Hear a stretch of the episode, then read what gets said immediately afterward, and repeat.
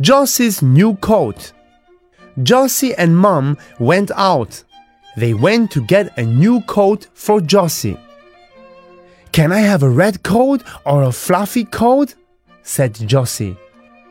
Josie and Mom went to look at the coats. Mom looked at some red coats. Josie looked at some fluffy coats. Josie saw a fluffy coat. I like it, said Josie.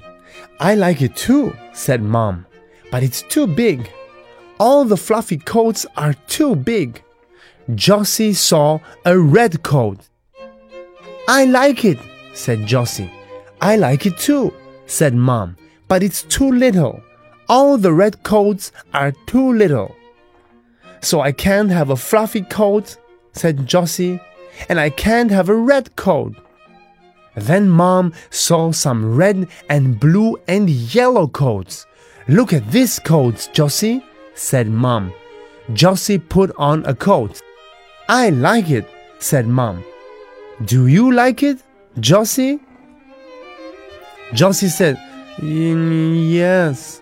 Mom said, We will take this coat. Josie went to school in her new coat. She saw Ravi and Tilly. I've got a new coat, said Josie. So have I, said Ravi. So have I, said Tilly.